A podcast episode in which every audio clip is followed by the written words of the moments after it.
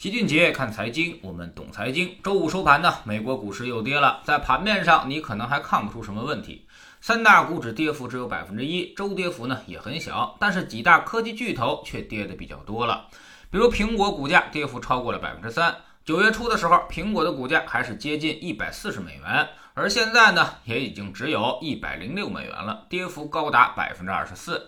回到了七月底的位置。如果从高点往下算，这波苹果已经损失掉了五千亿美元的市值。这波苹果上去的很快，下来的同样很快。冲过一百美元之后，一个月之内就涨了百分之四十，但半个月又跌了回来。这种突然的上涨加速，然后筑尖顶后的大跌走势，通常都意味着不好的事情发生，说明最后一波上涨是情绪推动的，来得快，去得更快。情绪推动之后，必然是情绪宣泄。之前其实我们就说过，美国的科技公司股价太高了。苹果在七月三十号宣布了一比四的拆股，目的就是将绝对股价给降下来。拆股前，苹果的股价已经过了五百多美元，总市值突破了两万亿美元，这就造成了很少有散户能够买得起苹果的股票了。所以股价越涨，越是机构抱团取暖。而机构做市值很容易，但是他们却没办法离场，于是呢，就只能够等待。但这东西也是有极限的，当业绩无法战胜估值的时候，自然也就涨不动了，大家就出现了僵局，涨也涨不动，卖也卖不掉，拿着呢它还不涨，所以在这种僵局之前，最好的办法其实就是拆股，把股价降下来，然后相当于把投资者的门槛也降低了，让更多的散户投资者冲进来，这时候才能有更多的人去买，然后机构们才能脱身。我们也看到这波骚操作。苹果宣布拆股后的一个月，股价呢先是暴涨，大家都觉得有傻子该冲进来接盘了。但真等拆股之后的三天，立马就在九月二号见顶回落了。当然，这也可能是纯属巧合，因为没有拆股的谷歌、微软、脸书这些公司也不约而同的都在九月二号之后开始下跌。而且跌幅也都在百分之二十左右，所以你现在也说不好到底是拆股影响了苹果，苹果又带动了科技股下跌，还是因为整个科技股突然下跌带动了苹果，这是一个鸡生蛋还是蛋生鸡的问题。一切的时间点都非常巧合而已。老七认为呢，从投资的角度来说，拆股通常都会产生乐观情绪。通常也都会产生行情加速的表现。当市场已经明显高估和情绪占主导之后，拆股往往就成了行情的加速器。这种预期也就带动了整个行情的加速赶顶。虽然有其他科技股没有拆股，但是苹果拆股了，而其他科技股的股价也都不便宜，所以也就产生了相同的预期。老七觉得这两方面的原因可能都有，本身就因为高估，因为情绪占主导，所以拆股让情绪更加亢奋，才导致了出现尖顶的情况。目前呢，美国科技股从技术上来说已经进入了熊市，大家要格外小心，它再来一次今年二三月份的活久见式的下跌。现在爬得更高了，小心摔得更狠。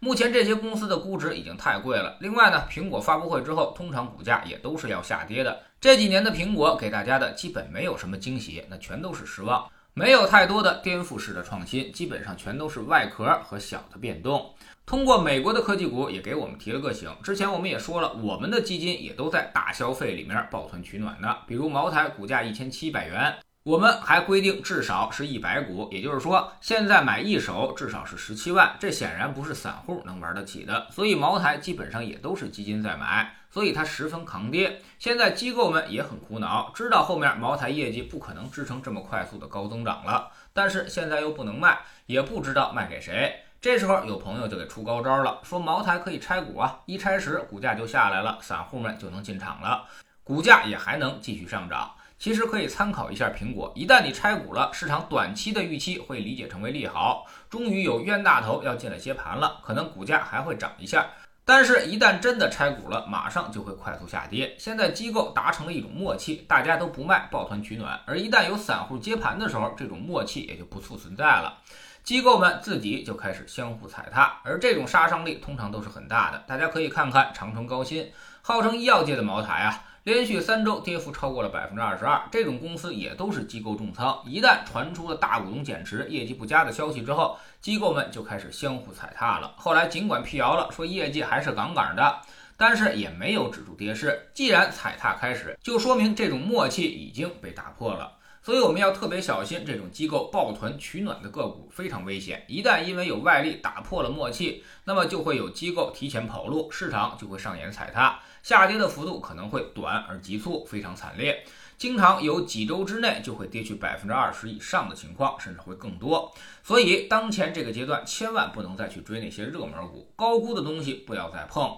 更不要寄希望于拆股，拆股很可能反而会打破机构间的默契，即便日后还能上涨，也是风险大于机遇，胜率很小。养成这种侥幸的习惯之后，即便这次赢了，以后也都会输回去的。